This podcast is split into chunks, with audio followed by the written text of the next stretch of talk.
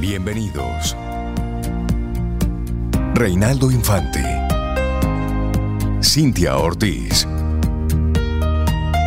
Sobeida Ramírez. En Camino al Sol.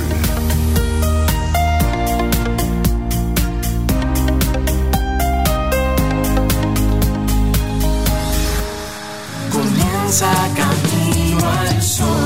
Muy buenos días y bienvenidos a Camino al Sol en este nuevo día. Es wow, esto va rápido. Estamos a 15 de febrero, es jueves. Buenos días, Cintia Ortiz, Sobeida Ramírez y a todos los que conectan con nosotros a través de cualquier rinconcito de este planeta y más allá. Más allá. Más allá. ¿Cómo están ustedes? Yo estoy bien, Rey. Muchas gracias. Espero que tú también. Y Cintia, y Loandri, Loandri, Loandri.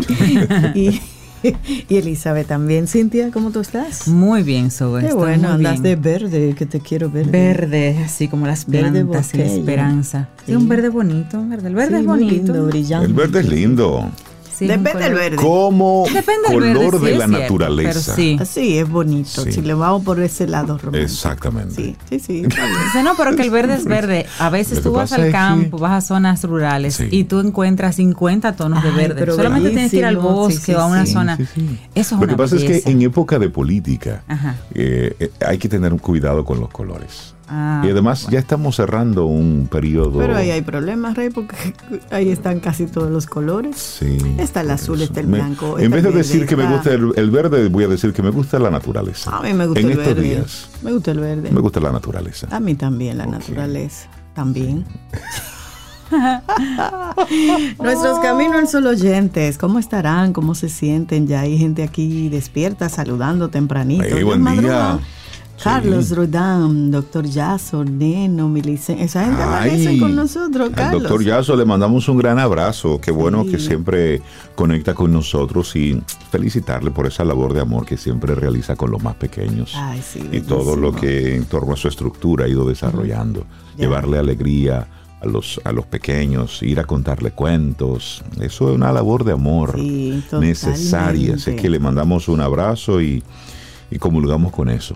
Eso, es, Sí. eso es algo bonito. Ay, sí. Qué sí, sí. bueno. qué Miren, bueno. Y es entonces... 15 de febrero ya. wow. eh, ya- Oye, 15. Pues que enero estaba de su cuenta, pero febrero se puso en eso. Y rápido Y que hay va. varios, va- sí. Y hay varios días internacionales para, para observar en el día de hoy. Por ejemplo, es el Día Internacional del Niño con Cáncer. Una situación, bueno, que no debería ser, pero bueno. 15 de febrero se conmemora Día Internacional del Niño con Cáncer, una fecha proclamada en Luxemburgo gracias a la Organización Internacional de Cáncer Infantil. También se denomina Día Internacional de Lucha contra el Cáncer Infantil. Y el objetivo es crear conciencia y sensibilizar a las personas sobre una enfermedad que lamentablemente afecta, afecta a muchos niños y a muchos jóvenes. También para ayudar a familias a que sus hijos tengan un diagnóstico oportuno y el debido tratamiento y que esto a su vez les brinde el derecho a la vida.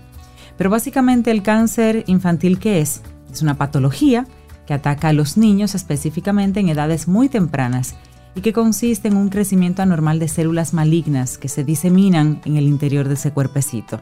Hasta ahora no hay manera de saber qué exactamente lo provoca.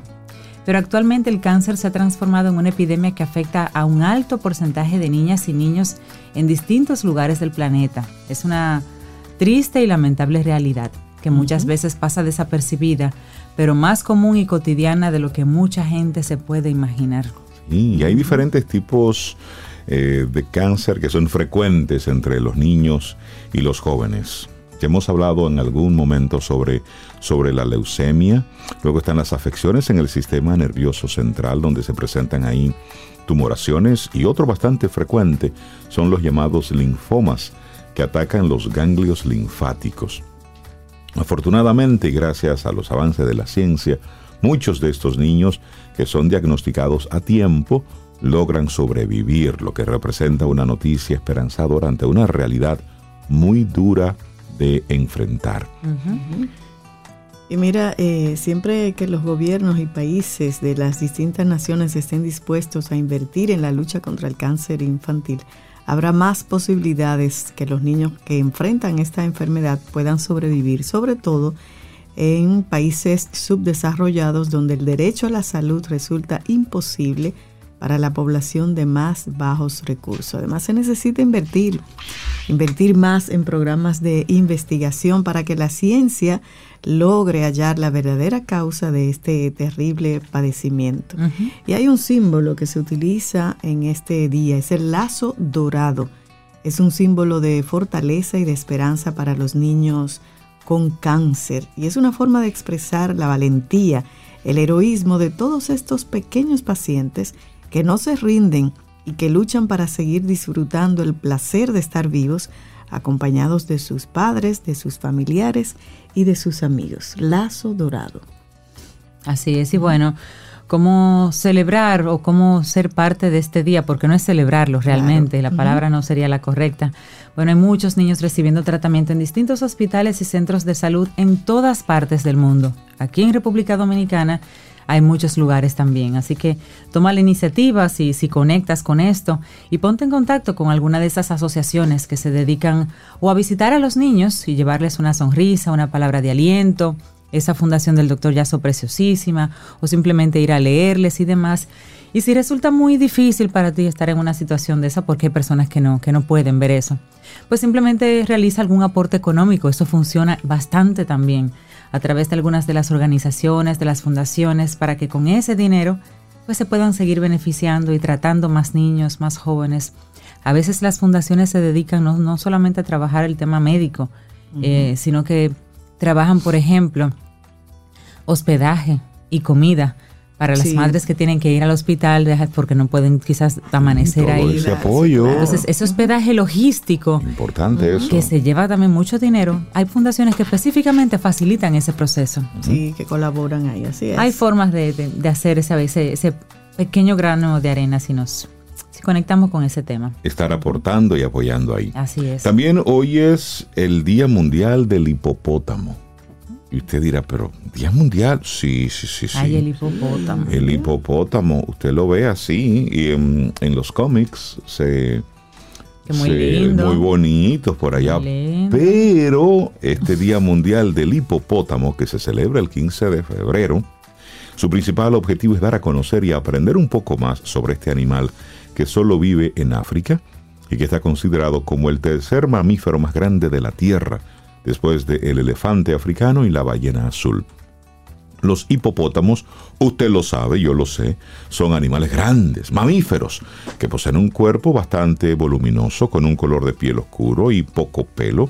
Otras de sus características físicas, patas cortas, gruesas, orejas muy pequeñas comparadas con su enorme cabeza y boca que dan una apariencia algo grotesca, pero algunos datos curiosos. Esas cosas que a lo mejor usted y yo no sabemos sobre el hipopótamo. Uno de ellos. Son animales que el mayor tiempo de su vida la pasan en el agua. Sin embargo, necesitan salir a la superficie cada cinco minutos y así poder respirar. Mm, es decir, que ellos no respiran debajo del agua. Y tú sabes que hay otro dato curioso. Ellos tienen su propio eh, protector solar. Poseen la asombrosa facultad de producir una sustancia aceitosa de color rojizo que sirve para humectar su piel y al mismo tiempo tiene la función de protegerlos de los rayos del sol. Su propio es un dato curioso. Sí, sí, sí. Y pueden comer hasta 150 kilos de pasto entre 4 y 5 horas. Tú ves, 150 kilos, solo hierba.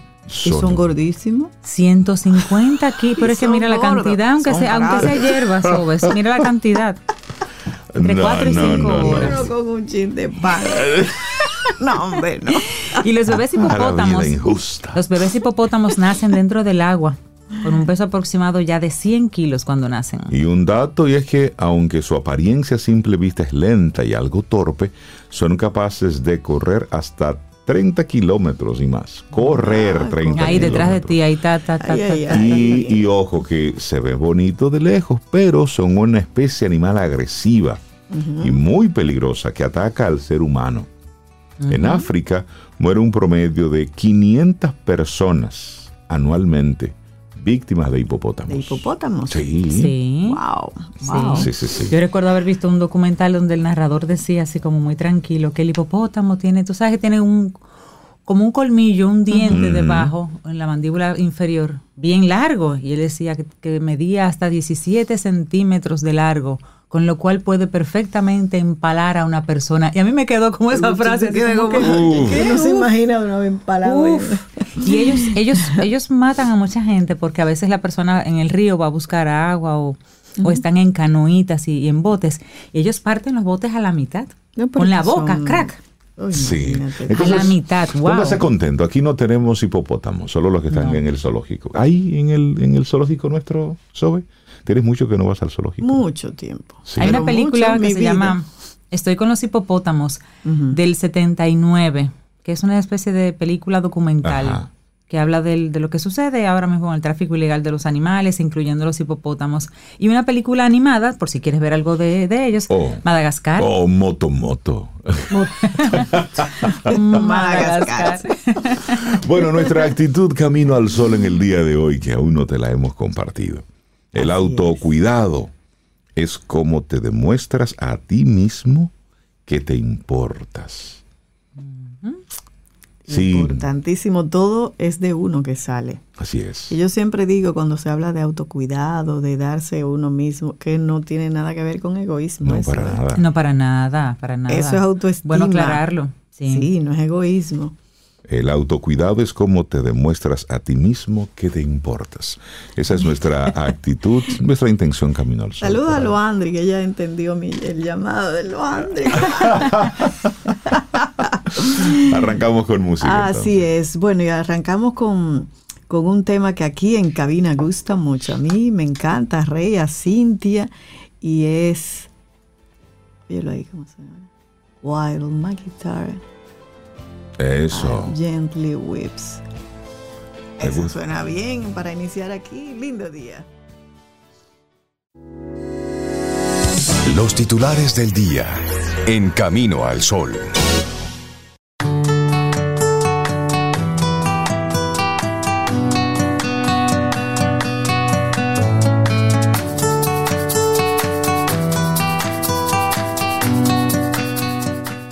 Bueno, y si recién reconectas con nosotros aquí en Camino al Sol, te vamos a compartir la actitud Camino al Sol del día de hoy. El autocuidado, de eso se trata. El autocuidado es cómo te demuestras a ti mismo que te importas. El autocuidado es cómo te demuestras a ti mismo que te importas. Entonces la siguiente frase, es la primera del día, dice, la salud es el estado silencioso de libertad del cuerpo. Edward Everett Hale. Y bueno, estamos aquí entonces en este Camino al Sol que te recuerdo, conectamos cada día contigo a través de estación 97.7 FM y también a través de nuestra página web que es caminoalsol.do. Ahí tenemos los pasados programas, ahí nos escuchas en vivo, tenemos las distintas conversaciones que hemos tenido en todos estos años con nuestros colaboradores, con nuestros invitados, y ahí lo puedes buscar tanto por nombre de colaborador o como por tema, porque te imaginas que en estos 12 años hemos hablado de unas cuantas cosas. Entonces, a lo mejor el tema que te interesa lo tenemos ahí en nuestra página, caminoalsol.do. Bueno, y vamos entonces a compartir algunas, algunos de los titulares que recoge la prensa en el día de hoy. Que hay un- una especie de, de combinación de temas internacionales con políticos. Pero vamos a arrancar con el internacional, ya que el presidente Luis Abinader lanzó una peculiar eh, advertencia. Y, y esto, esto fue lo que esto lo leímos ayer, esta Sí, advertencia. Eso es viejo. No, no, no, vamos a poner una, una actualizada, por favor. Sí, sí, sí, sí, sí, porque tenemos que. Vamos a arrancar con, Bueno, tiene que ver. con ah, política. Sí, Vámonos dale, con política. para allá. Cuando es, ay, me, me encantan las noticias que arran- arrancan así. Cuando esta noche el reloj cambie a las 12 de la madrugada, inicia el periodo de veda electoral de cara a las elecciones del próximo 18 de febrero, donde se contemplan diversas prohibiciones en lo concerniente a actividades políticas y a la venta de alcohol. ¿Sí? ¿Escucho bien? Al finalizar este jueves a las 12 de la medianoche, inicia la veda sobre los actos políticos y los espectáculos públicos en el país, medida que abarca a los medios de comunicación, y el proselitismo político. Es decir, hoy es el último día para estar caravaneando y haciendo Se llena el súper hoy. Los... Mándenselo por WhatsApp a toda esa gente. Eh, ese- eh, ay, ay, ay, sóbeno de ideas. Bueno, el artículo 177 del régimen electoral habla sobre las disposiciones de la difusión previa al día de votación en las elecciones. Y dice, para que usted no alegue ignorancia, ¿eh? se lo estamos diciendo aquí en Camino al Sol cesará toda actividad de campaña electoral, incluso en los medios de comunicación, los cuales podrán transmitir su programación habitual siempre que no se incluya en ella ninguna alusión relativa a proselitismo o promoción de partidos, agrupaciones o movimientos políticos o candidatos y candidatas admitidos. Así lo establece el artículo. Sin embargo, este articulado excluye a la Junta Central Electoral, pues en su numeral único precisa que este órgano puede difundir información acerca del proceso de sufragio y todas aquellas informaciones que considere pertinentes relativas al proceso de los resultados. Pero esta no es la única prohibición, ¿eh? Durante el tiempo previo a las elecciones, el expendio y distribución de bebidas alcohólicas queda prohibido 24 horas antes de los comicios, también en las 12 horas posteriores al cierre de las votaciones. ¿Se está, está escuchando bien? Calcule bien. Calcule bien. Entonces, al respecto, la Junta emitió un comunicado donde estableció que desde las 7 de la mañana del sábado 17 de febrero de este 2024 queda prohibido la venta y distribución de bebidas alcohólicas hasta las 5 de la mañana del lunes 19 de febrero, es decir, 12 horas después de terminada la votación. De esta disposición se exceptúan los hoteles que se encuentran ubicados en las zonas turísticas y en otras localidades del país donde, por supuesto, allí están tomando piña colada. Sí. Y no están en, en Y no van a sintonía. votar. no, no. tengo, Pero ya sí, saben, ¿eh? sí. Esperamos que los medios de comunicación respeten eso, del tema de, de la campaña y sobre todo los partidos políticos. Que ya hoy sea el último día de este caravaneo. durar unas horitas sin tomar alcohol. ¿Cuál Por supuesto, Vaya a y- votar consciente. Y sano, los políticos también sí. sin el caravaneo. Sí, y ojalá favor. que las, las tarjetas estas que utilizan el día de las votaciones, delegados. los delegados, sea lo más pequeñita posible, porque ellos son como una especie de valla andante. Sí. Entonces no Sí. estamos haciendo campaña, Pero ¿no? Pero sí. tienen Letrerazo. Pero el sí. letrerazo. Así es. Bueno, en otra información, en enero de este año, en los hospitales de la red pública del país se realizaron 8.611 partos, de los cuales 5.554 se registraron en madres dominicanas para un 64% y 3.048 corresponden a madres de nacionalidad haitiana para el 35.4% de los mismos.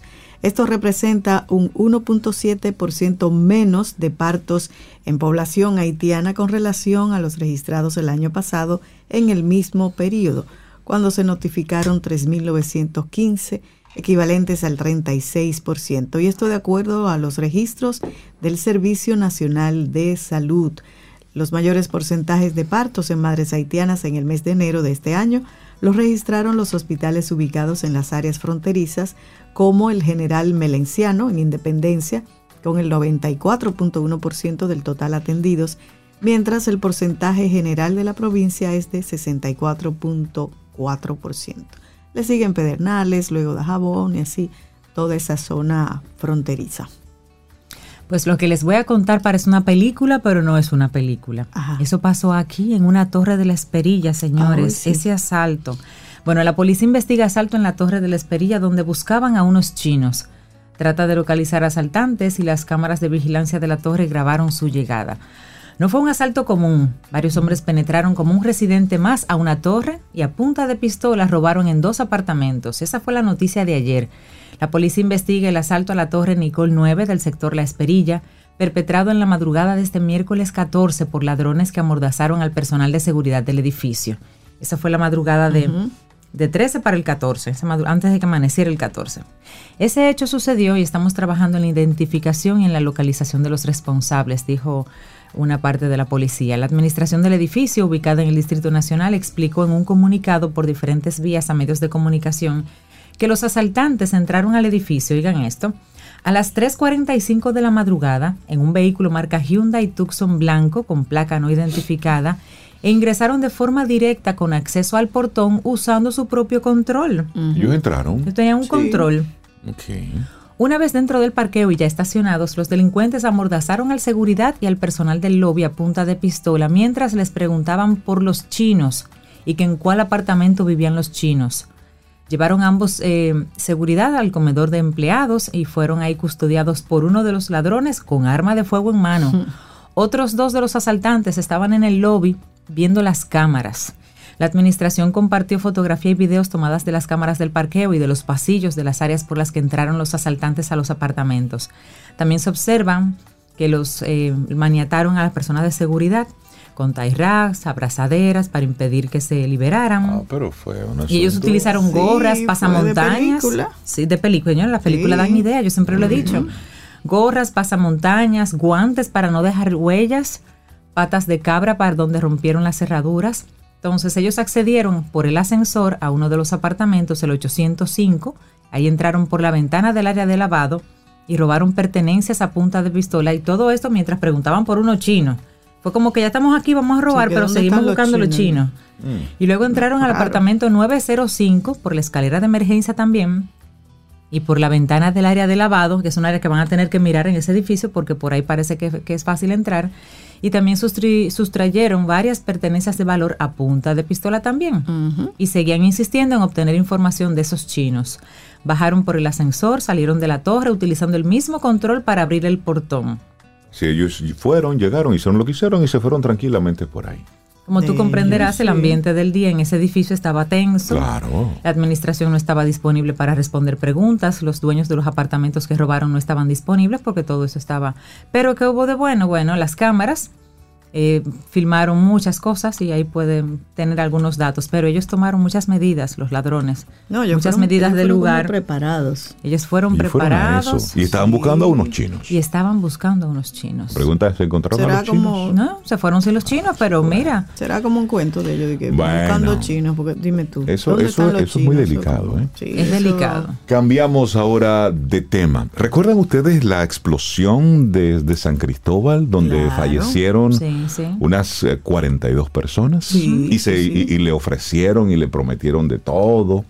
bueno, pues miren, representantes legales de 17 de los afectados de la explosión del pasado 14 de agosto, cobró la, la que cobró, como les decía, la vida de 42 personas, demandaron por daños y perjuicios al ayuntamiento municipal y a su alcalde, José Bienvenido Montaz, al Ministerio de Obras Públicas y Comunicaciones, y a su ministro de Ligne Ascensión y a la empresa Consorcio Rilco y Asociados.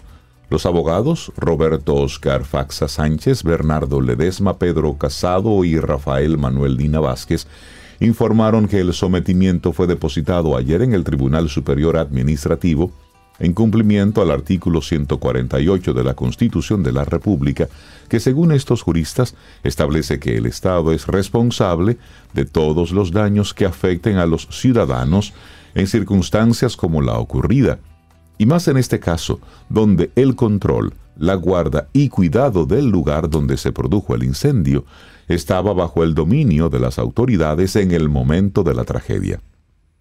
Afirmaron que es la primera vez que en el país se hace este tipo de demanda judicial, lo que representa un hecho sin precedente.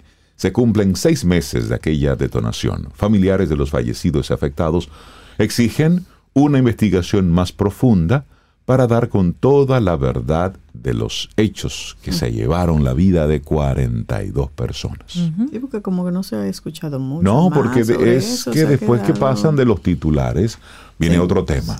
Otro titular. Y a otro titular. Tal vez están investigando, pero no ha vuelto a salir hasta ahora. Por lo pronto hay 42 familias impactadas. Así es. Eh, bueno, volvemos al tema de Haití. ¿eh? La sucesión de ataques armados registrados desde el 5 de febrero en Puerto Príncipe, la capital de Haití, ha obligado a casi 10.000 personas a abandonar sus hogares en poco más de una semana. Y eso según la Organización Internacional para las Migraciones. Las zonas de Carrefour, Cité Soleil y Tabarre son los principales epicentros de esta nueva ola de violencia a la que se le atribuyen ya unos 9.900 nuevos desplazados, casi 2.300 hogares en total. Dos terceras partes de estos desplazados han buscado refugio junto a familiares o allegados, mientras que el tercio restante ha recalado en campamentos improvisados donde las condiciones ya son precarias. Haití, considerado el país más pobre de las Américas, ya acumula antes de esta enésima crisis un gran número de desplazados internos con más de 310 mil casos registrados en diciembre del 2023. Quienes huyen además corren el riesgo de ser víctimas de la violencia también mientras intentan llegar a zonas teóricamente más seguras. El Fondo de Naciones Unidas para la Infancia, UNICEF, ha confirmado que al menos dos niños han muerto por heridas de bala cuando escapaban de zonas controladas por grupos armados en Puerto Príncipe, y eso fue el fin de semana pasado. Y Maes, que es el director de la UNICEF, Bruno Maes, representante de UNICEF en Haití, ha advertido en un comunicado que las condiciones sobre el terreno son extremadamente peligrosas para los niños. Yo mismo vi cómo un niño de 8 años recibía una bala hace Por unos Dios. días cuando jugaba en el patio de su casa.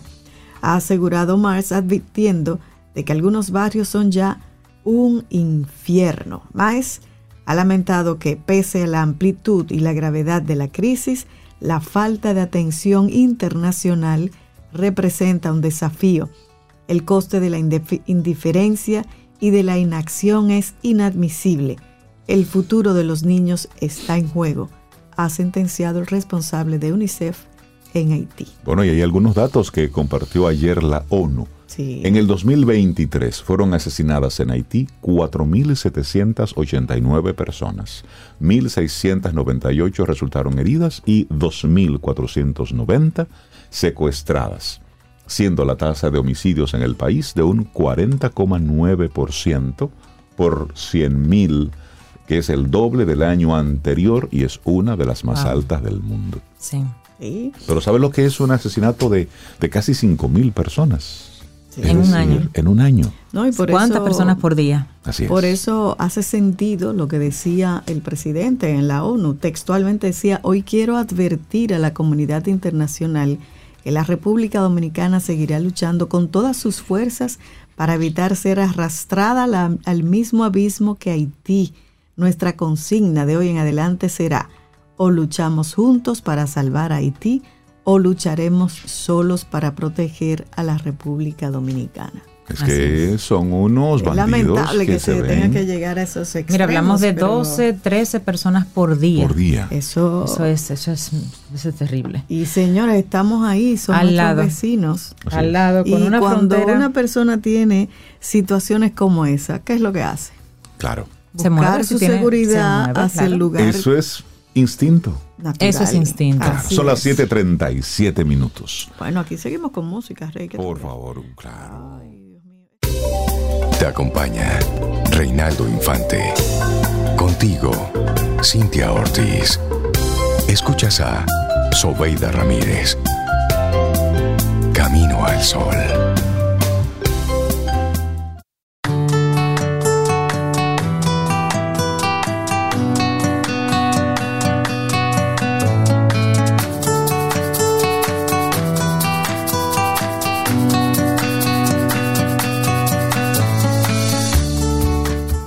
Autocuidado es el tema que nos incumbe en el día de hoy, así como línea general. Y la siguiente frase que te comparto es de Leila Gifty y dice, la salud es la mayor posesión, la alegría es la mayor emoción, la fe es la mayor fuerza. Hay que Me tratar de tener eso. esas tres. Sí. salud, Sí, sí, sí. alegría y Así fe. es. 7:43 minutos, seguimos avanzando en este camino al sol. Mira, y la doctora Marit Sarvaje nos envía una información Así muy es. buena de algo que va a estar ocurriendo este sábado. Así es, este sábado 17 a las 9 de la mañana es un taller que se llama Amor en Acción, un taller participativo e interactivo para parejas. Entonces, ¿de qué va a hablar ella por ahí rápidamente? Reconocimiento de lo que traigo a la relación, identificación de cualidades positivas, dinámicas individuales, dinámicas colectivas, recomendaciones y propuestas a través de la reflexión de los participantes y biodanza. Ahí los objetivos, bueno, ser reflexivos, reconocer dónde debo mejorar, reconocer qué quiere mi pareja de mí, qué le gusta, negociar mis emociones, los temas que la doctora Arbaje siempre aborda aquí en Camino al Sol. Se llama Amor en Acción, es para parejas y Camino al Sol va a llevar a dos parejas a este taller. Amor en Acción. Sábado 17 a las 9 de la mañana. Si tienes la agenda disponible para ese día, si te interesa estar en este taller, escríbenos al número de siempre, 849-785-1110 y escríbenos tu nombre y el de tu pareja. No tiene que ser con apellido y todo. Tu nombre y el de tu pareja para que en la tómbola podamos Entren entonces elegir a dos parejas ganadoras y que se den ese regalo, amor en acción. Así que escríbenos 849-785-1110 para decirle a la doctora Arbaje que tú vas para allá. Así mismo, ya lo estuvo comentando el, el martes que estuvo por aquí. Ay, sí. Qué bueno, qué Sí, bueno. Sí, sí. ¿Les parece si reflexionamos juntos? Aprender a priorizar. Clave de salud y bienestar psicológico. Ay, sí. Y tú sabes que aprender a priorizar va más allá ¿eh? de saber cómo hacer una buena gestión del tiempo. Priorizar significa organizar la propia vida, clarificar valores, recordar qué es importante y qué es mejor postergar o incluso soltar, dejar ir.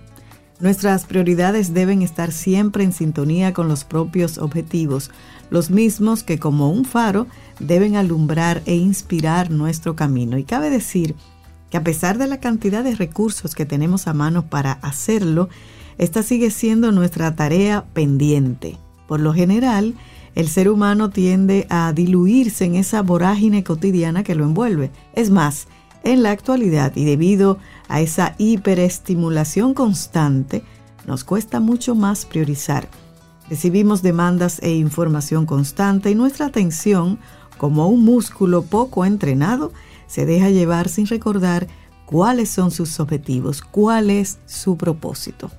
Ahora bien, la necesidad de clarificar prioridades va más allá incluso de la mera productividad personal. Estamos ante una habilidad multinivel y transversal que impacta en cada ámbito de nuestra vida. Porque quien sabe y recuerda qué es lo que verdaderamente importa, camina mejor en sus relaciones, en su trabajo y en su desarrollo emocional. Es así de sencillo. Entonces, vamos a aprender a priorizar esa eterna cuenta pendiente que tenemos todos. Y esto lo hacemos con una primera pregunta. ¿Por qué a algunos nos cuesta tanto aprender a priorizar? La respuesta es simple. Porque vivimos preocupados. Nuestra mente va a menudo mucho más rápido que la vida porque se siente superada, presionada. Queremos llegar a todo, satisfacer a todos, resolverlo todo. Así, cuando cerramos los ojos por la noche, lo hacemos con esa incómoda sensación de que al día siguiente nos despertará una gran lista de tareas pendientes. Cuanto más se intensifican la ansiedad, el estrés, intentan tomar el mando.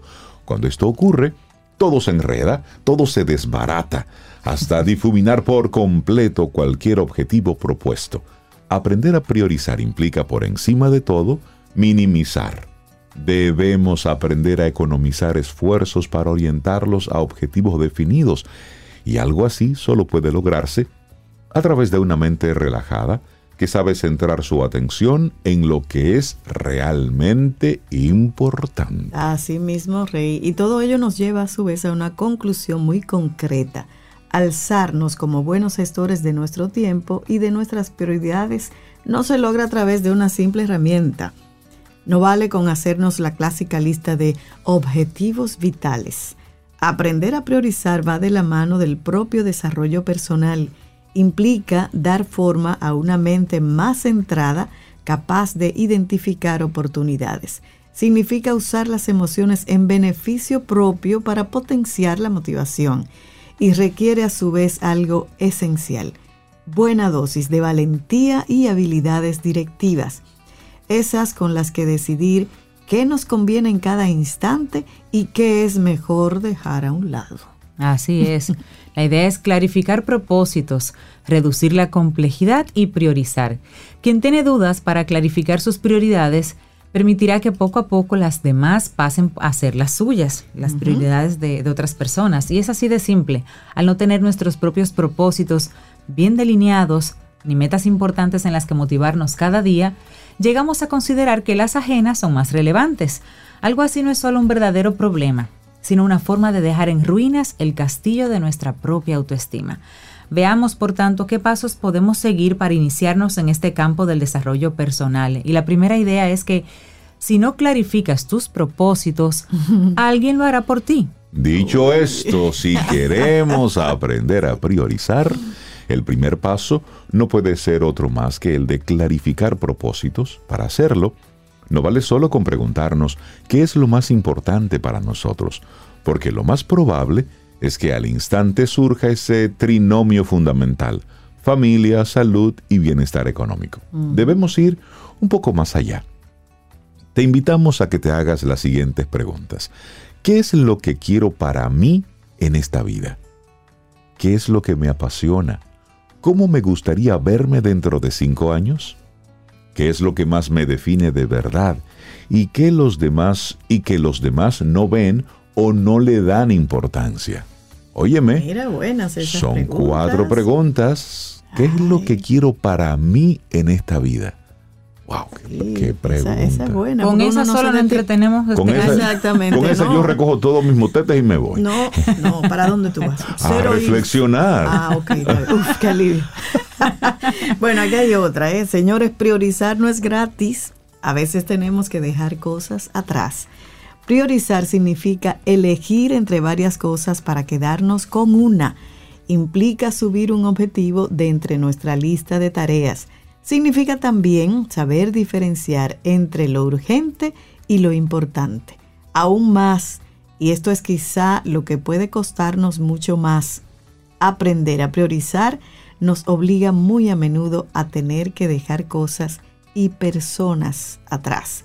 Debemos estar muy preparados para ello porque, aunque priorizar implique a veces un costo, tendrá como resultado la felicidad, la potenciación de la autoestima y alcanzar nuestros objetivos, propósitos vitales. Hablamos de priorizar. Entonces, reducir la complejidad es otra clave de salud y bienestar psicológico. La complejidad habita en nuestra mente y también en nuestra vida. Cuando sufrimos ansiedad, nuestras prioridades se difuminan y nuestro presente se vuelve confuso, abigarrado de pensamientos, de preocupaciones, de temores. Asimismo, cuando llenamos nuestras agendas de ocupaciones, de citas, de compromisos, de tareas, de obligaciones, estamos haciendo lo mismo. La complejidad nos domina y nos aleja de nuestras auténticas prioridades. Entonces, por ello, un modo sensacional de resolver este pequeñito problema es trabajar diariamente en nuestro equilibrio interno y externo. Cosas como las prácticas del mindfulness pueden ayudarnos a relajar la mente. Con esa pregunta que dice Rey, ¿qué es lo que quiero para mí? ¿Qué es lo que quiero? Mira, ahí pueden salir cosas muy interesantes. Claro. Y a su vez, en lo que se refiere a nuestra cotidianidad externa, nada mejor que aplicar lo que se conoce como el minimalismo. Porque dicen menos es más. Sí, porque a veces yo tengo una carga, pero si en mi casa vivimos cinco, yo quiero manejar mi vida y la de los otros cuatro miembros. Sí. Y quiero ser responsable por la vida de, de otros familiares y por Ay, el negocio y por la por el desempeño de mi mejor amiga que tiene, o sea, espera. o sea, Claro. Detente. hay, que, hay que hacer lo que toca. Entonces, Claro. esta filosofía de vida se basa en un mantra muy concreto. Identifica lo esencial y elimina todo lo demás. Significa dar un paso hacia ese territorio para dar forma a un estilo de vida donde otorgar valor a lo que nos inspira, a lo que nos hace sentir bien, a lo que nos enriquece emocionalmente. Todo lo demás se considera superfluo. Ay, sí. Me encanta eso. Entonces, para concluir, si deseamos aprender a priorizar, debemos ser capaces de crear una realidad más consciente, donde nos acompañen siempre unos propósitos claros. Así, solo seremos capaces de construir nuestros caminos, solo así, sabiendo decidir qué nos conviene en cada momento y qué rumbo es el más propicio. Ahí está. Aprender a priorizar, clave de salud y bienestar psicológico. Un escrito de la psicóloga Valeria Sabater y lo compartimos aquí hoy en Camino al Sol. Y está bueno. Y Mire, seguimos. por ejemplo, de 7 a 9 usted tiene una cita y tiene Camino al Sol. Usted oye Camino al Sol y a las 9 pone su cita, priorice. Priorice. Por ejemplo, para mí, en este momento quiero, quiero priorizar música. A ver. Música. Ay, pues mira, Sí. yo siempre priorizo música. Conocí en esta semana una, conocí de, de escucharla un poquito más eh, cercana. Ella se llama Samara Joy. Ella ganó el Grammy a Mejor Artista Nueva. Y ahora viene acompañada en este tema con Emmett Cohen, un, un- un- un pianista maravilloso. Y esto es Three Little Words. Tomémonos un café. Disfrutemos nuestra mañana con Rey, Cintia, Soveida, en camino al sol.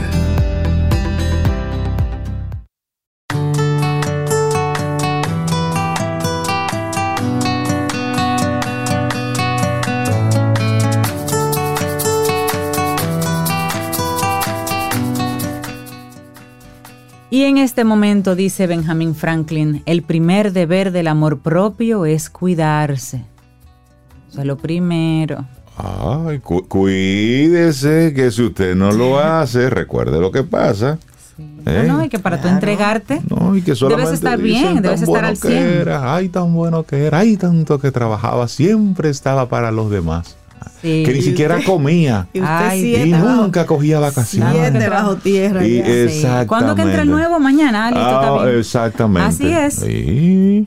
Nos guste o no. Eh, Esa, es así. Recuerde que eh, en- de aquí a 100 años, ni usted ni todo lo que está en su entorno va a existir. Y usted aferrado a eso. Y usted aferrado a todos esos cachivaches. Agarrado a eso. Eso. Y a gente Entonces, tóxica. Ay, eso. ¿Ustedes han visto un, un meme que anda por ahí de, que de los perritos tóxicos? No. Perritos tóxicos. Ay, yo concluí que Lía es tóxica. Ay, Y ¿por eso qué? viene de su padre tóxico. ¿Y qué pasó, Sobe? Oh, pero sí, recuerdo, déjame ver. de que si tu perrito siempre está en tu espacio personal, o sea, Ajá. siempre está, es tóxico. Mira, Pero- Tommy, míralo ahí, al lado de Cintia. Sí, pero Elías, eh, tú eres... Pero Lía se mueve donde quiera que yo me muevo. Ella puede estar rendida durmiendo y siente que yo me paro y me muevo. No, no, no. Es que no. Son ustedes detrás. dos. Quien dijo eso no tiene oficio. Un ¿Verdad que perrito sí? es un Yo ángel que está aquí para nosotros. Además, Exacto. por ejemplo, Lía, lo único que tiene soy yo. Ah, bueno, y su otra familia que la. Exacto. la, es la familia único que Potentini. tiene. Aquí, eh, Tommy, es a ustedes. que Exacto. Exacto. Entonces- Entonces, obviamente, yo. Él no tiene un primo en Cotuí ni en Nueva York. Yo creo, O sea que- yo creo que eso es una, una, una especie de visión perspicaz de esta situación. de esta situación. Vamos a hablar sobre eso. Perspicaz. Sí, bueno. ¿Y con quién hablamos de esto? Hoy con Fénix, con quien puede, Ay, Fénix Fénix. Pérez, doblemente titulada como coach por IESEC Human y Neurosemantic System, y la coach más cool que tenemos en nuestro país, Fénix Pérez. ¿Cómo estás, amiga? de estar aquí Qué bueno. para que hablemos de visión perspicaz. De perspicaz. Sí. Ah, una cosa profesional. Muy pro. Eso suena bonito, suena bonito. Ven, cuéntanos, cuéntanos de esto. Mira, yo, nosotros analizando, Roque haciendo la tarea, muchacho inteligente. Yo le digo el, el niño genio. Eh, que no es ningún niño, un empresario con muchísimos empleados y todo, pero bueno. Eh, él, él me dice, lo que se logra en el mastermind es tener una visión perspicaz. Y le digo como así, porque todas las personas como que tienen la, la perspicacia de ponerse en un mastermind, ya vienen con esa cualidad. Entonces, analizando el, el- el concepto, eh, yo, yo me doy cuenta que obvio que sí, porque el problema es cuando tú estás metido en el lío, cuando tú tienes la empresa arriba, Sí.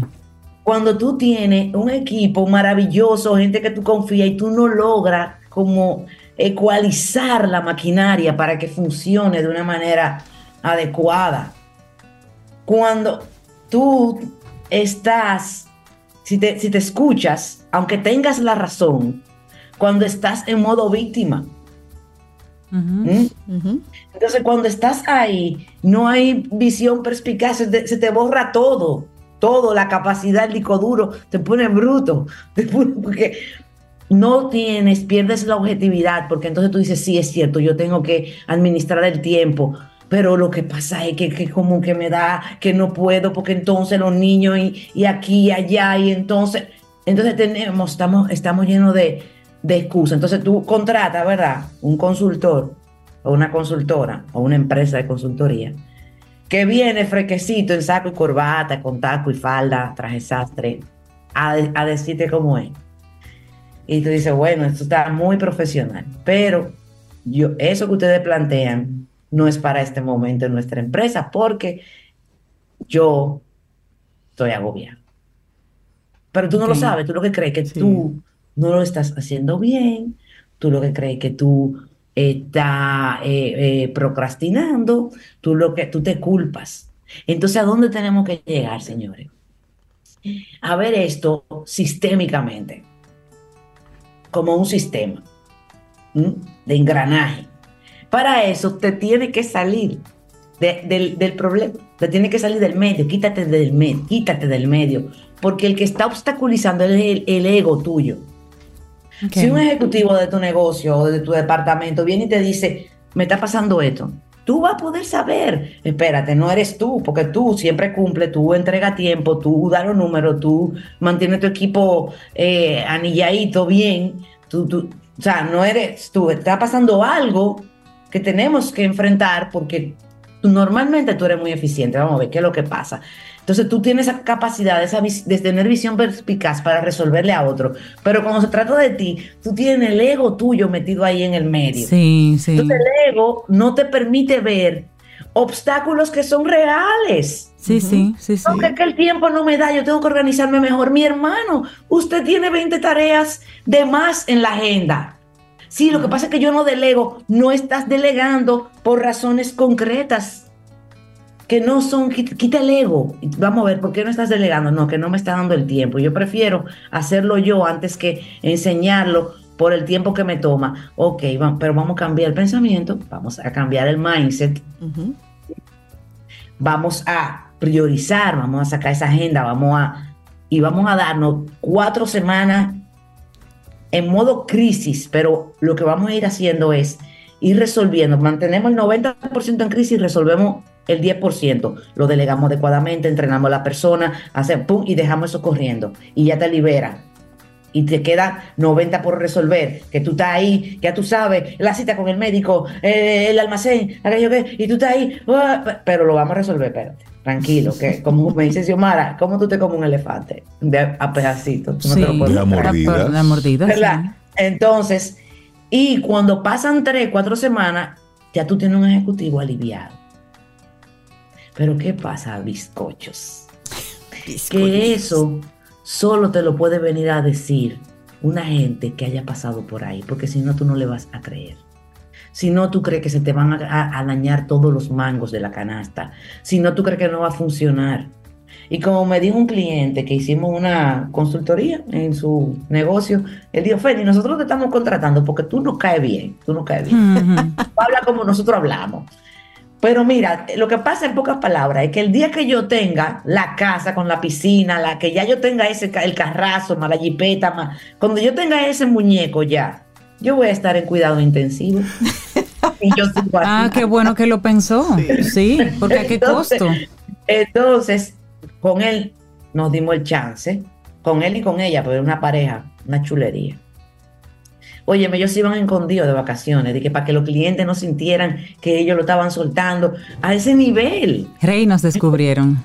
Gente que trabaja, gente que planifica, escondidas. gente que, que planifica sus vacaciones con un año, pero se iban como con, con culpa, con, con cosas por, por esto mismo, porque pierden la objetividad. Te hablo de gente que son ingenieros, de, con mucha maestría y muchas cosas, y muchos años en el negocio, pero se van abrumando. Ujú, ¿ah? Entonces, esa observación consciente y justa, justa, solo la puedes lograr saliéndote del medio. Ahora, para salirte del medio, para quitar el ego de toda tu apreciación, posiblemente necesites apoyo. Deje- y digo posiblemente porque a mí no me gusta como en la iglesia. No, que si usted no hace esto, se lo llevó el día. No, no, no. Esto es posiblemente porque no todo es para todo el mundo. ¿verdad? Pero- Correcto, correcto. en lo que en lo que yo trabajo, ¿verdad? Con el grupo Mastermind, tú logras ganarle confianza a quitar el ego del medio, porque tú ves un verdugo que se tira adelante y dice, señores, yo dejé a los muchachos solos, que se reunieran solos, que se rindieron sol. que resolvieran sin mí y adivinen, resolvieron. Resolvieron, sí. Resolvieron Y, bien. no- y ahora estoy manejando rechazo porque no me preguntaron nada, sino que arrancaron y me contaron lo bien que le Y ahí fue. viene el ego a temblar a veces.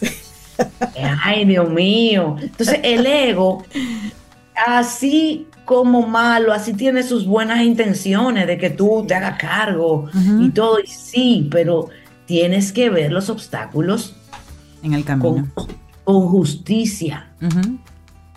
Con justicia para ti. Si yo, que soy yo, ¿verdad? De alto rendimiento, efectiva, eficiente, no estoy cumpliendo, vamos a revisar qué es lo que pasa con la agenda de Fénix. Porque no es normal. Ah, caramba. Ah, está muy cansada. Ah, pues la niña estaba durmiendo cuatro horas. Porque la niña Ah. juega una hora antes de dormir, se da 500 vueltas, se baña dos veces, tres antes de Y cree que el mundo no gira si ella no se levanta a salvarlo. Exactamente. Entonces no. ¿Y qué le pasa a este mundo que no necesita de este chapulín colorado? Ah, él sigue. Ah. Exacto. Exacto.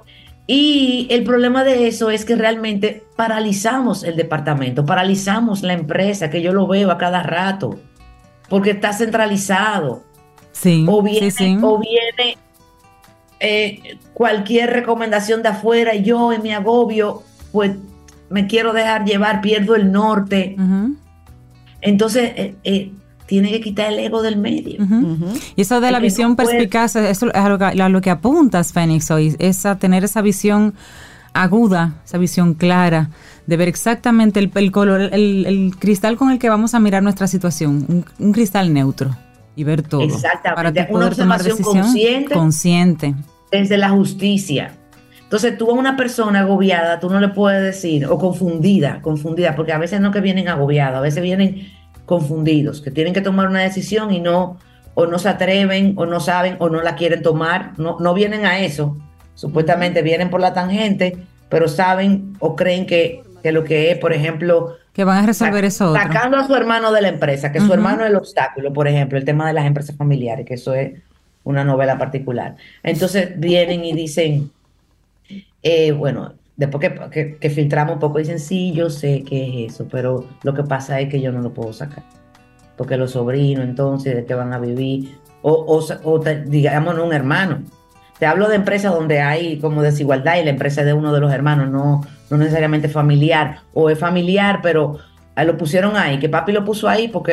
eh, Porque es eh, hermano, porque tiene que tener participación. No- Como no lo puedo votar, yo vengo a trabajar aquí el manejo de... Otro manejo, porque no lo puedo votar. no, y llega al escritorio del papá.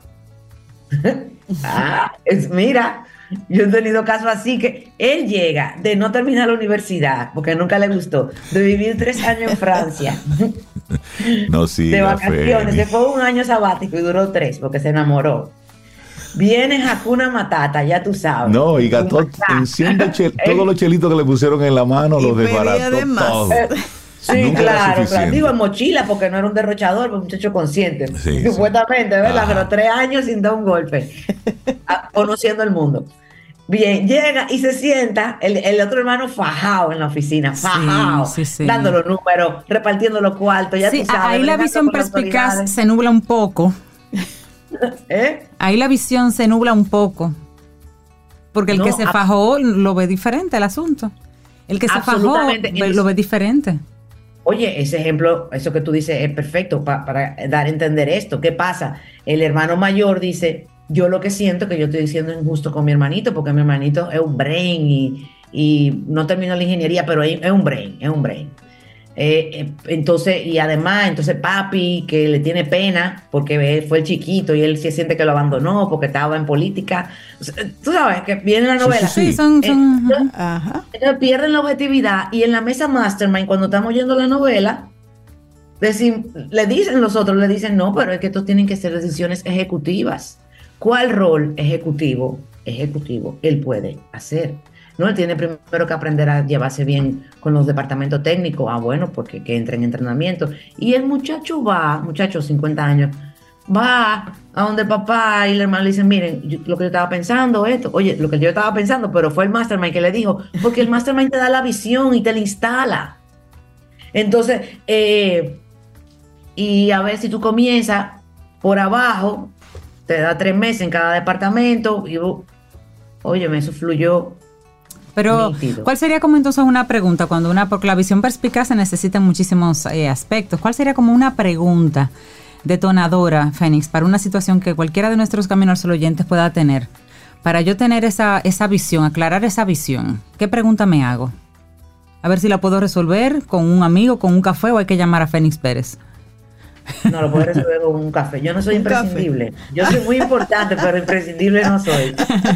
Mira, sería una batería de preguntas bien contextualizada al tema, pero pensando así, tirando tiro como a lo loco. ¿Qué está impidiendo que tú logres los resultados que quieres? Ok. Claro. Y responderte Esa pregunta con y no- honestidad. Y no te puedes, y el, el, un frame para esto tiene que ser, no puedes ser tú el culpable.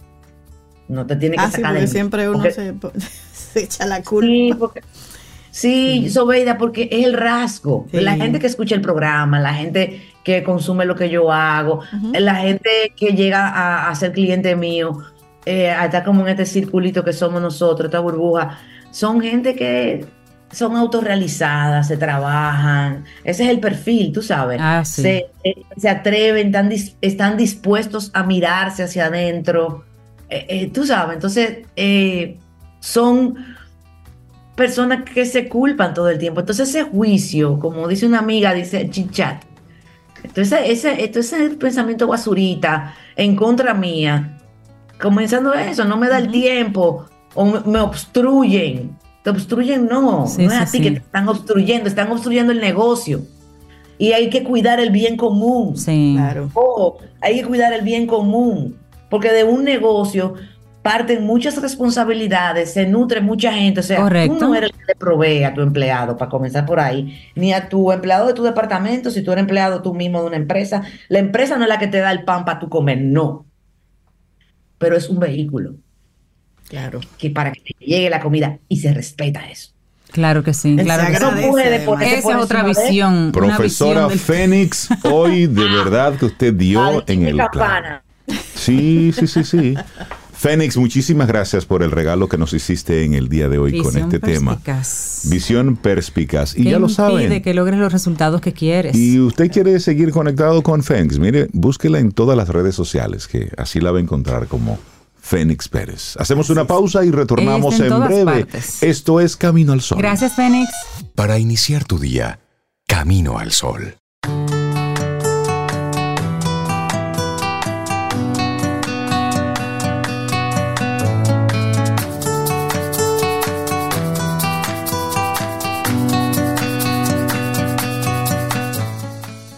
El autocuidado, tema central de Camino al Sol en el día de hoy. Y bueno, Tony Sorenson dice en su frase, nunca subestimes el valor de tener una mente y un cuerpo saludables.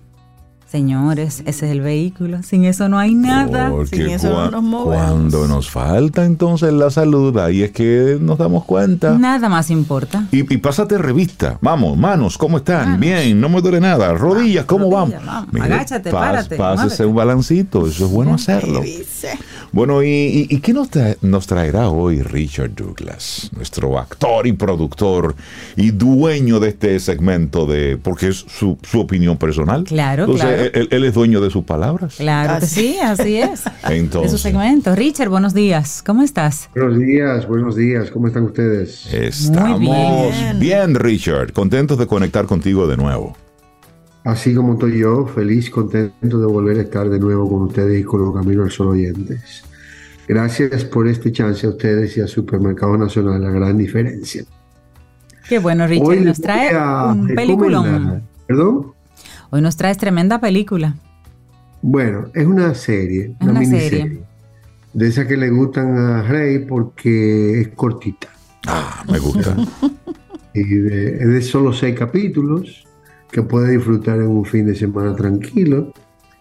Es un tema que a mí no me gustaba mucho, o o no me gusta realmente, porque es un tema que trata un- una problemática que existió en el mundo, específicamente mucho en Latinoamérica, por la consecuencia del manejo que le dio los Estados Unidos al tema de la droga. Es, es un tema espinoso. Yo siento que Latinoamérica fue víctima de- del consumo de los norteamericanos, porque toda la droga que se producía en el mundo entero se la consumían los gringos.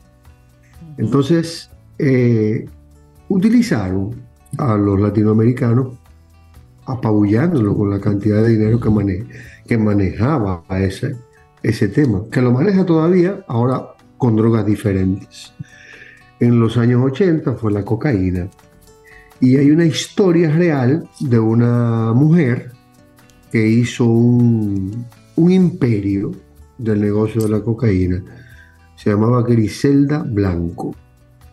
Eh, eh, esta serie está, tiene la mejor facultad que puede tener una serie para contar una historia, que es inspirada en hechos reales. Acuérdense que hay diversas formas. eh, contando una historia real, una, una historia real o inspirado en hechos reales, que es la que le da más libertad de acción a la ficción. En esta eh, miniserie que se llama Griselda, que, que habla de la historia de Griselda Blanco, una, un capo de la droga en Miami, pero de, de Medellín, Colombia, que viene de Medellín, Colombia, y se convierte quizás en la mujer más importante de la droga en los años 80.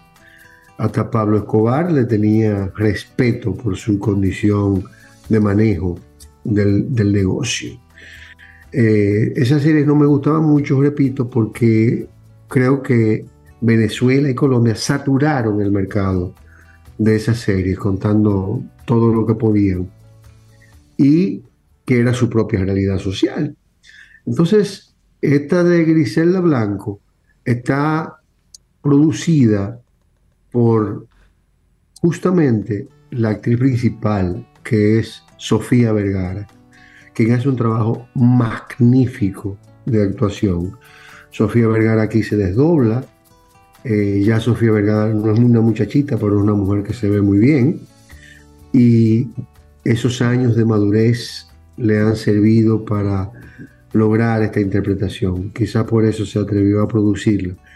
Esa producción también le produjo una demanda porque el hijo de Griselda Blanco, el único que quedó vivo de todos, que se llamaba Michael Corleone Blanco, oigan el nombre que le puso, Michael Corleone. sí, inspirada por el personaje del padrino, ella le puso ese nombre a su hijo, se llama, se llama Michael Corleone Blanco, y es el único que quedó vivo.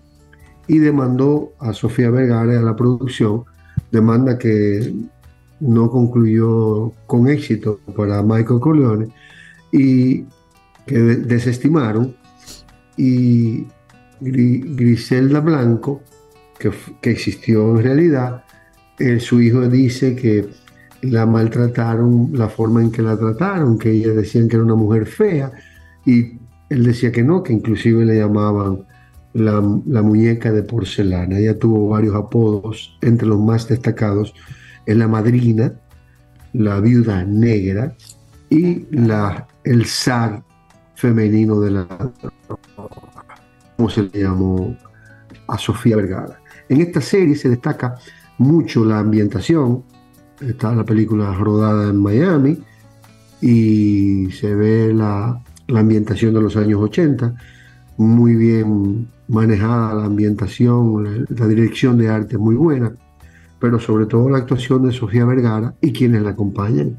Aquí la acompaña Carol G, esa famosa cantante eh, colombiana que está muy de boga, muy bonita, es un, es un desfile de mujeres bellas Y está también Alberto Guerra, que hace de Darío Sepúlveda, el último marido de esta Griselda Blanco, papá de, de Michael Corleone.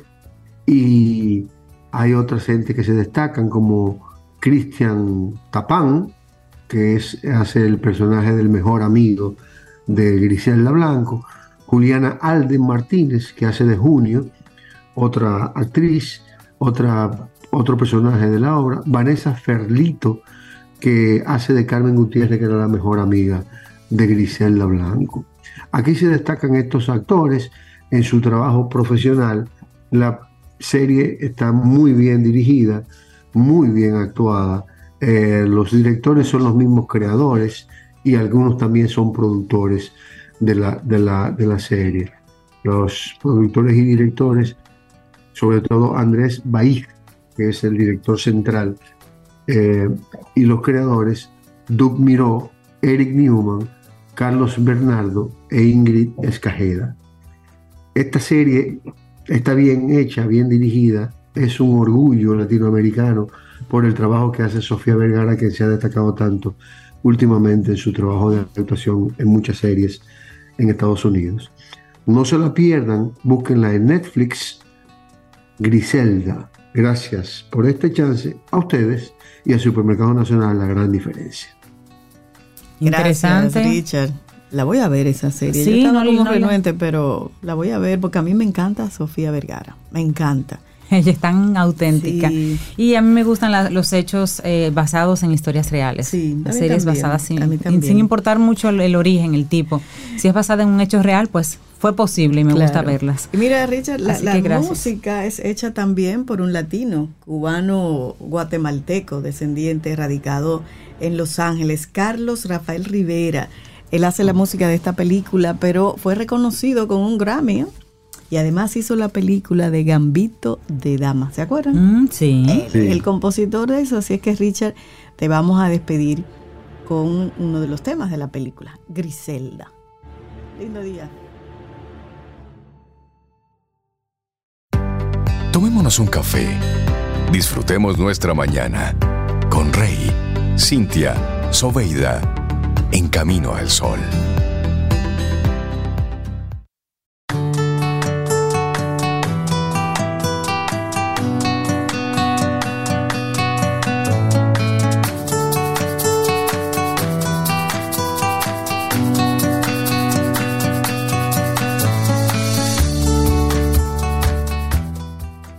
El autocuidado es un acto revolucionario.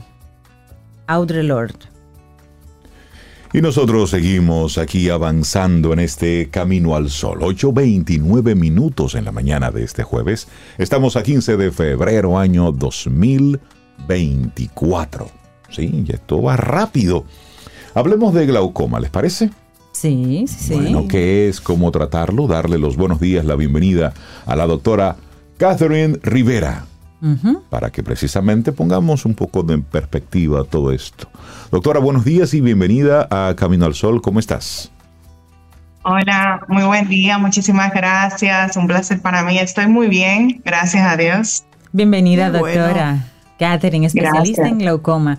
Y hablemos precisamente, como ya decía Rey, de la, del glaucoma. ¿Qué es? ¿Qué es y cómo lo tratamos? Hablemos un poquito de esto, que estamos hoy muy centrados en el tema del autocuidado. Esto es autocuidado. Bien, el glaucoma es una enfermedad eh, que afecta al nervio de los ojos, el nervio óptico, que es el nervio que se encarga de llevar la información de lo que los ojos ven hacia el cerebro para que el cerebro la pueda interpretar. Esa es la forma en la que funciona la visión. Entonces, cuando hay glaucoma, las fibritas pequeñas que conforman al nervio empiezan a morir y cada fibrita que muere representa una zona de visión que el paciente pierde.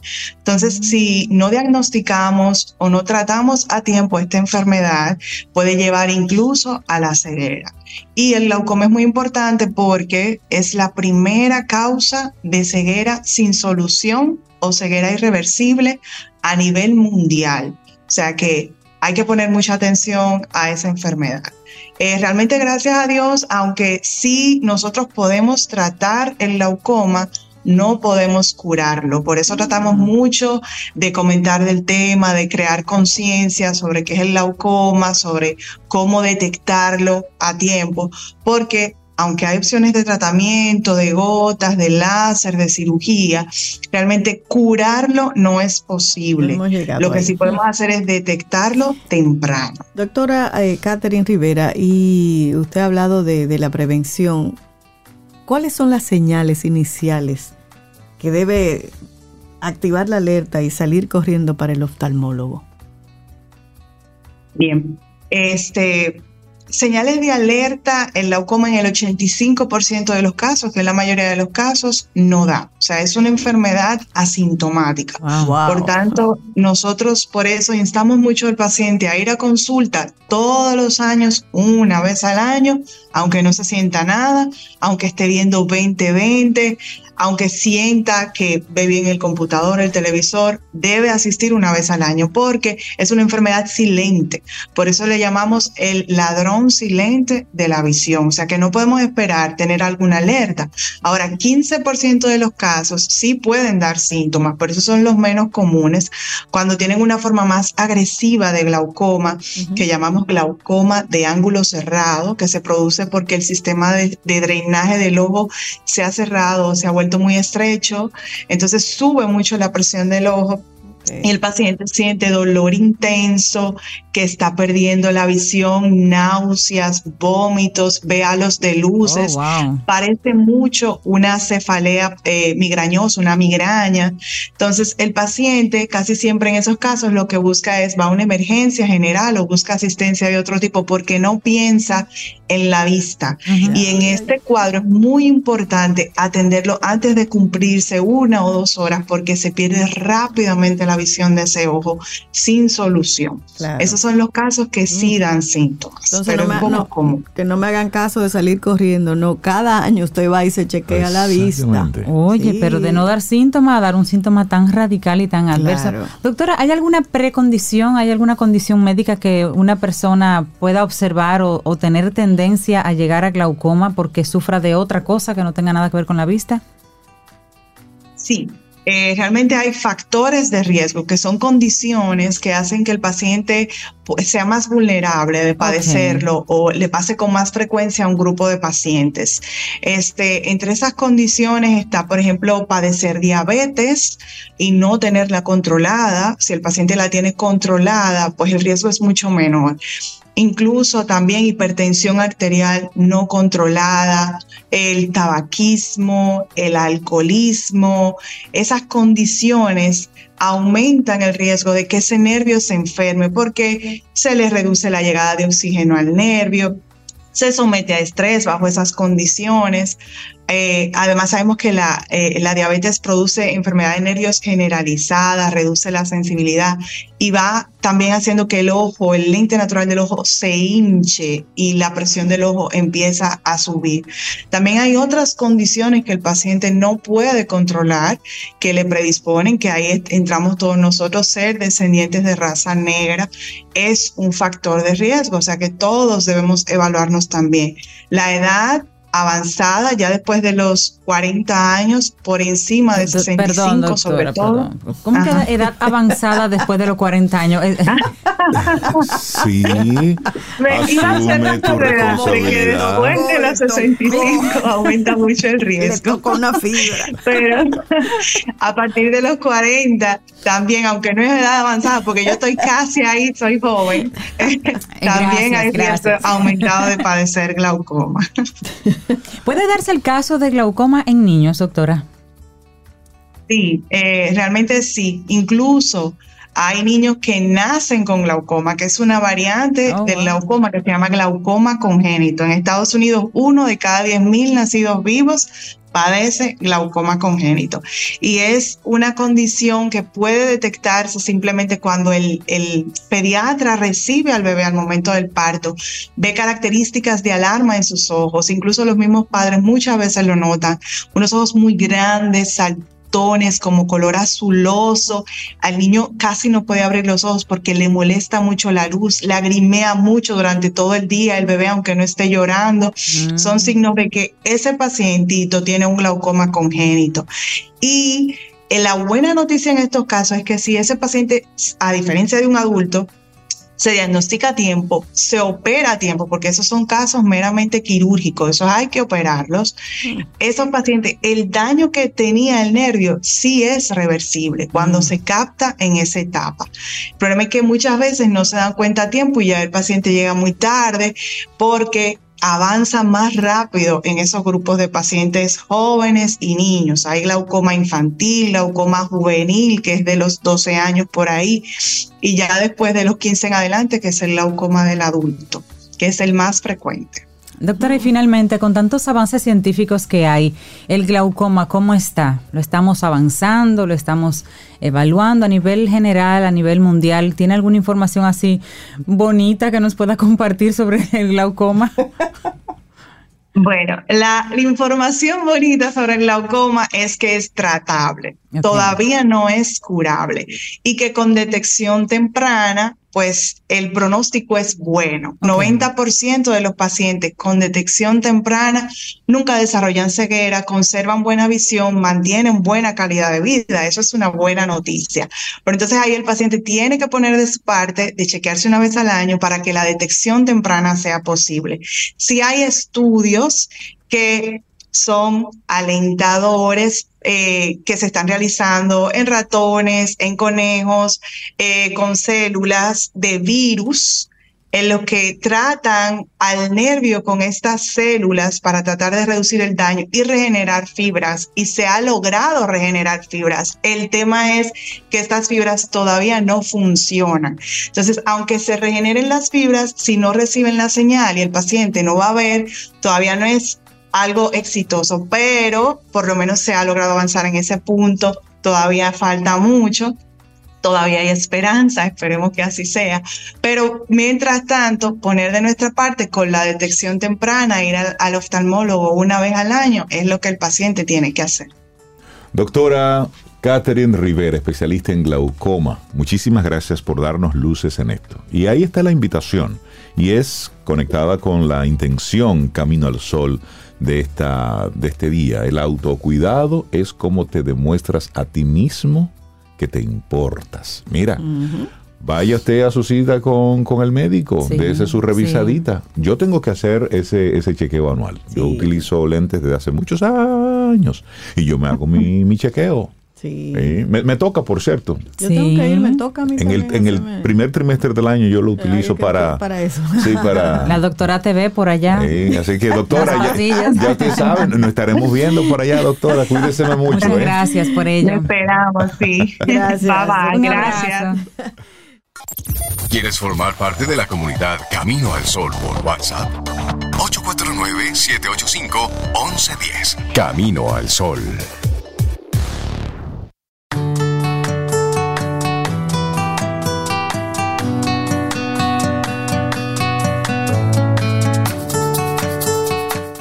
La atención a la salud debería comenzar en la infancia y luego continuar durante toda la vida. Una frase de Nita Lowe. Seguimos. Esto es Camino al Sol a través de estación 97.7 FM.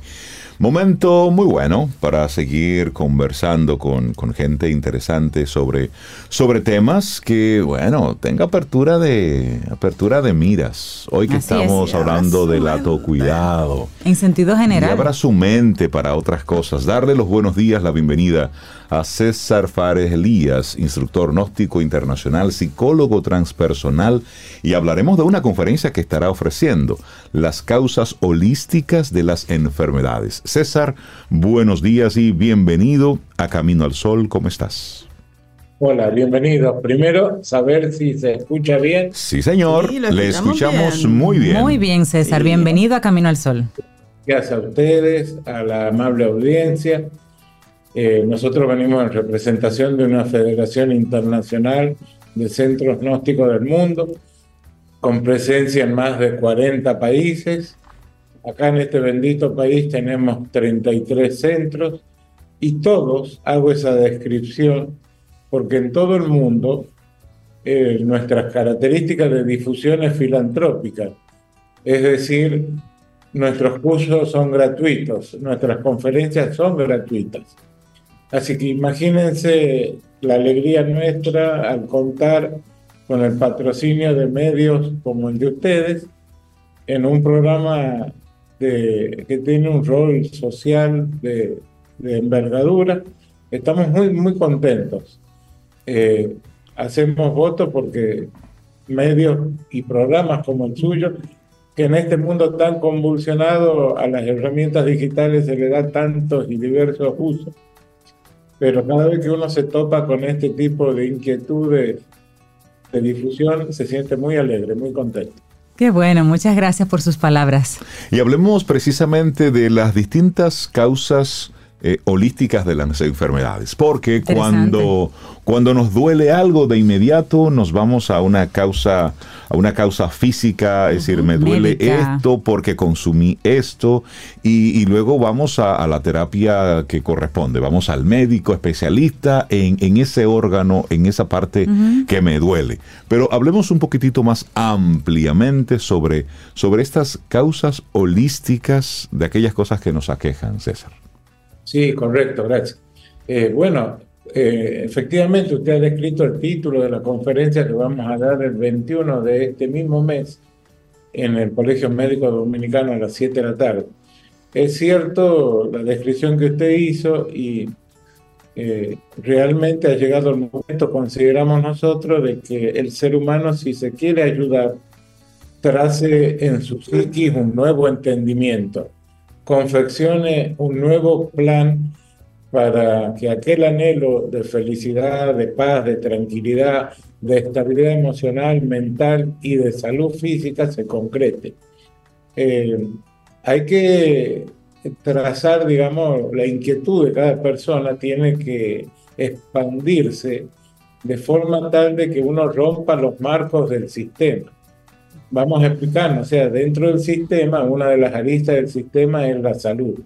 Y que tiene, quizás no en todos los casos, pero en muchísimos casos, servidores públicos que se llaman médicos, doctores, que nosotros también les rendimos culto, es que cuando ellos ejercen su, profe- su profesión desde un punto de vista de servidores, de sacrificio por la humanidad, son fantásticos pero yo creo que hasta ellos entienden que tienen limitaciones que mm, no pueden trascender y que el sistema intenta que uno no las evalúe, ¿sí? Eh, nosotros sostenemos, no solamente nosotros, la física cuántica, la física, el último grito de la moda científico, un premio Nobel de física francés de Alain Speck, y todos los adelantos tecnológicos sugieren que nosotros como entidad física interactuamos con fuerzas sutiles, vamos a llamarle así, de la naturaleza. Ujú. Cosas que ni remotamente sospechamos nosotros, los modernos, la tan cacareada sociedad moderna, porque nuestra- nuestros ancestros sí sabían hecho y podían desarrollar un plan terapéutico en donde involucraban, por así decirlo, porque eso tiene que ver con la palabra holística, el cuerpo, la mente, el alma, el espíritu humano, diferentes, eh, diferentes estructuras de esa máquina llamada persona humana, eh, posee diferentes estructuras que eh, trascienden el cuerpo físico. Para que ustedes me entiendan, supongamos que está Pedrito. Pedrito no solamente su estructura ultrafisiológica, no es solamente el Pedrito que vemos. Pedrito y cualquiera eh, tiene una estructura, una ultrafisiología que es susceptible de que le caigan patógenos. eh, por explicarlo de alguna manera, es como una cebolla, Pedrito tiene como otros cuerpos, una traza hiperdimensional. ¿Por qué utilizo tranquilo esta palabra? Porque la física misma, la ciencia ya no es un postulado, ya tiene una certeza de que existen universos paralelos. Ujú, O sea, Pedrito es lo que vemos y Pedrito también es algo que no vemos. no vemos, hay varios Pedritos. Él tendría que entender que la parte que él no ve necesita lo mismo que el cuerpo físico, descanso, asepsia, medicina, tratamiento. Pero si nadie hoy en día te lo indica, al contrario, al hablar de estos temas, a pesar de que la ciencia, como decía recién, tiene la certeza de que hay universos paralelos, de que la materia interactúa con fuerzas sutiles de la naturaleza, a pesar de todo eso, nosotros estamos contenidos dentro de una burbuja hipnótica como sociedad y se nos prohíbe que el ansia de conocer, porque eso significa conocimiento, se nos impide, el sistema impide que nosotros, nuestra ansia de conocer se explaye más allá de lo físico, porque eso significa transpersonal, más allá de la persona. Entonces, como uno no lo sabe, descuida circunstancias sanitarias que son esenciales, uno cree, así nos han diseñado, que en la farmacia están las soluciones para todos los males, que en cierto hábito alimentario están las soluciones para todos los males. Y es obvio que no es así, porque por ejemplo cualquiera de nosotros sabe que una instancia desordenada en lo emocional, supongamos nos hacemos problema por algo, o caemos en pozos de desesperación o de tristeza, eso tira por tierra cualquier ansia tuya, ya sea física, alimenticia, de, tener salud. ¿sí? es, es indudable que los patrones de la salud provienen del fondo psíquico de la persona. Y ahí está el problema. En el fondo psíquico de la persona tenemos un, visitante indeseado, en, el caso de nuestra difusión filosófica le llamamos el ego, que es una sustancia nociva que vive en el fondo de nuestra psique y que hasta en tanto no entendamos esa problemática interior, cualquier anhelo que quiera conducir a la felicidad, a la paz, a la estabilidad, a la salud, consideramos nosotros, y es por los hechos, como ustedes verán, y supongo que verán cuando salga el programa en alguna plataforma, nosotros tenemos canas. Las canas significan años y los años significan, cuando uno se dedica a ver la vida, a observarla, los años significan cierta experiencia, vamos a llamarle así. Entonces yo no necesito vertir mi postulado filosófico, la enseñanza nuestra, para que todos entendamos que si tú estás mal no te vas a curar. De hecho, enfermo que no quiere no se cura, a pesar de que nuestros hermanos doctores a los que les rendimos culto hagan todo lo posible. ¿eh? De hecho, César, hemos visto eh, el, el, efecto placebo, que se ha, y se ha estudiado bastante. Es decir, esto no tiene químicamente nada que te pueda curar. Sin embargo, como tú crees que sí, pues hay una sugestión y hay, hay por lo menos una, una mejoría. César, me, llama mucho la atención de que esto va a ser en esta conversación que van a tener, esta conferencia de las causas holísticas de las enfermedades, será en el, en el mismo ambiente médico. El colegio médico, sí. Eh, tradicional, en el colegio médico. Hablemos precisamente de qué tan abierto están los médicos tradicionales con esta visión holística de la, de la medicina. Nosotros nos hemos topado en el camino con muchísimos profesionales muy responsables de la salud, porque que quede claro, nosotros acá estamos para decirle, vaya señora, señora, ante cualquier síntoma de enfermedad, concurra a su médico de confianza. Concurra a su médico de confianza. Él, él, ya una vez que uno va a satisfacer sus ansias de salud, ya le queda al médico enmarcar su actividad con ciertos preceptos morales. Exacto. Estas canas a mí me, indicaron en la vida, porque no hace falta hablar al nombre de la institución, estas canas a mí me indicaron que en la vida, en cualquier tipo de actividad, y los médicos una sola, es una más, los preceptos morales varían en las mismas actividades. Digamos, hay mecánicos automotrices cuyos preceptos de moralidad varían en cualquier instancia de la vida. Entonces, nuestros hermanos médicos tendrán que considerar estas cosas o suplantarlas por algún ánimo mercantilista, cosa que también no lo digo desde el punto de vista de nuestra institución, digamos, lo decimos por las cosas de la vida, o sea, la, la, la ciencia médica tan bendita en muchos campos eh, todos sabemos que las farmacéuticas están empeñados en, en una carrera mercantilista. Lo hemos visto porque aparece un medicamento en el mercado, eh, se vende, digamos, en forma indiscriminada y a los dos años no hay problema, lo retiramos porque hemos descubierto que, que causa efectos adversos. Exactamente. Entonces, en nuestra experiencia particular, decir dos cosas.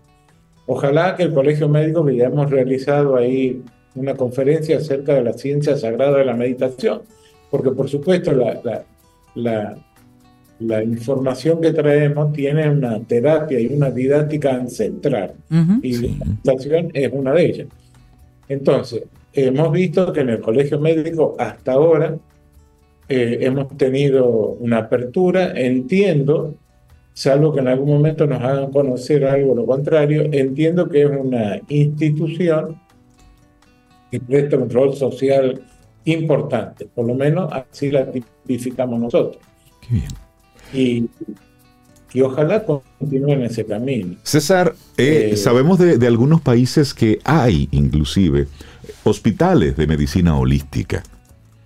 Claro. Es decir, países Mire, como, como México, pero también en Alemania hay espacios donde le dan espacio precisamente a, a la cura alternativa, y así le llaman, medicina alternativa también. Sí, correcto. Los sectores académicos más exaltados del mundo están cediendo a la presión de la verdad, no de las personas. Ok. ejemplo, el tema de las vidas, el recuerdo de vida pasada, es un tema que se dicta a nivel académico en algunas universidades del mundo.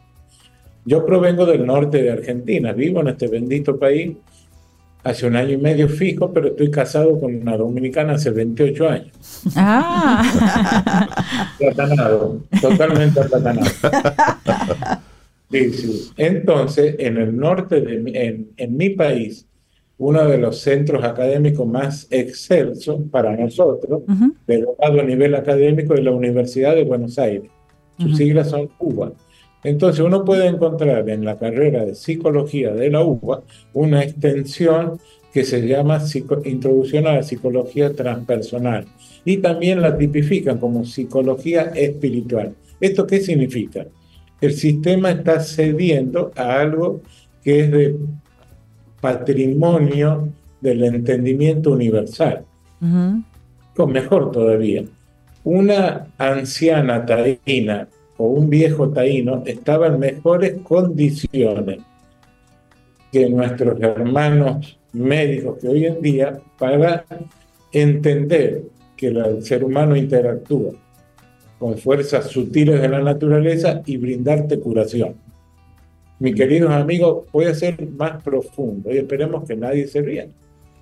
Claro. En mi país existe lo que se conoce en los niños como mal de ojo. Ojo. Yo creo que acá también. Sí, aquí también. Aquí también se Y le menciona. ponen a los niños un azabache, Un azabache, o un resguardo. Para que no le dé mal de ojo. Sí, como quiera que yo era de una ciudad chica, hasta los hijos de los médicos iban a subsanar ese problema en los viejos del pueblo, en aquellos viejos que, que conocían, digamos, eh, algunas normativas de la naturaleza y, y curaban a esos niños. Ujú. Entonces, por eso decimos, ha llegado el momento no como tipo Hollywood ni, por, ni para sembrar tragedias, pero consideramos que ha llegado el momento para que la persona trace una nueva perspectiva en relación a la salud, porque hay vectores patológicos, es decir, hay transporte de microbios que no son físicos, pertenecen a la parte ultrafisiológica humana.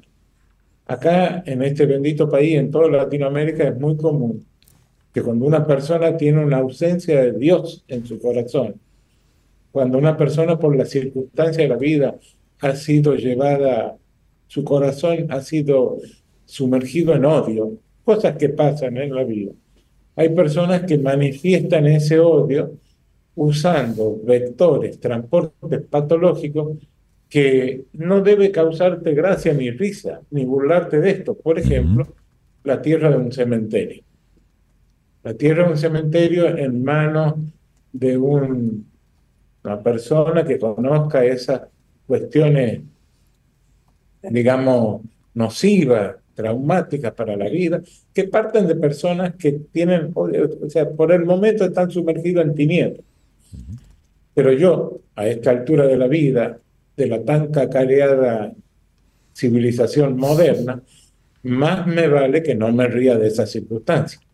Muy por el contrario, a sabienda de que efectivamente hay cosas raras en la vida que no pueden ser subsanadas por la ciencia tradicional, porque ni siquiera pertenece a la parte tridimensional de Pedrito, pertenece a la parte tetradimensional, pentadimensional de Pedrito, yo, ojo, necesito eh, ir más allá de la suspicacia del sistema, porque el sistema no quiere que uno vaya más allá, vaya más allá de la persona, establezca una conducta transpersonal en su vida. Entonces, nosotros en esta conferencia, el día 21 del corriente mes, el próximo miércoles, a las 7 de la tarde en el Colegio Médico, vamos a introducirnos en este arte maravilloso de entender que me relaciono con fuerzas que no conozco, que nuestros hermanos médicos, servidores públicos, algunos, repito, de muy buena vocación, no entienden y que yo tengo que proteger. Entonces la estructura eh, escolástica con la que vamos a editar la conferencia considera algunos consejos en ese sentido. Me parece sumamente interesante, César, y queremos eh, agradecerle la, invitación. Ojalá que, que muchos médicos eh, asistan, que muchos médicos vayan y participen de esto, porque, óyeme, y no es solo para médicos, es público este general. Y en este mundo tan vasto, tan amplio, eh, hay otras cosas más allá de lo que de lo que vemos, es más allá de lo de lo evidente. Darle las gracias a César Fares Elías por invitarnos a esta conferencia Las causas holísticas de las enfermedades, que será el próximo miércoles. Y así, y ya luego vamos a, a invitar posteriormente a César para que toquemos algunos de esos de esos temas que por supuesto pudiera ser eh, interesante para la audiencia de Camino al Sol. César, que tengas un excelente día y así llegamos al final de nuestro programa Camino al Sol por el día de hoy. Mañana, si el universo sigue conspirando, si usted quiere y si nosotros estamos aquí, tendremos un nuevo Camino al Sol. Y así será, Rey. Y esta canción la debemos desde ayer, del Día del Amor. Tenemos varias que la iremos colocando. Vámonos con Rosana y esto a fuego lento, para que así sea su día. Gracias, César. Hasta mañana. Aquí termina Camino al Sol. Pero el día apenas comienza. Vívelo Camino al Sol.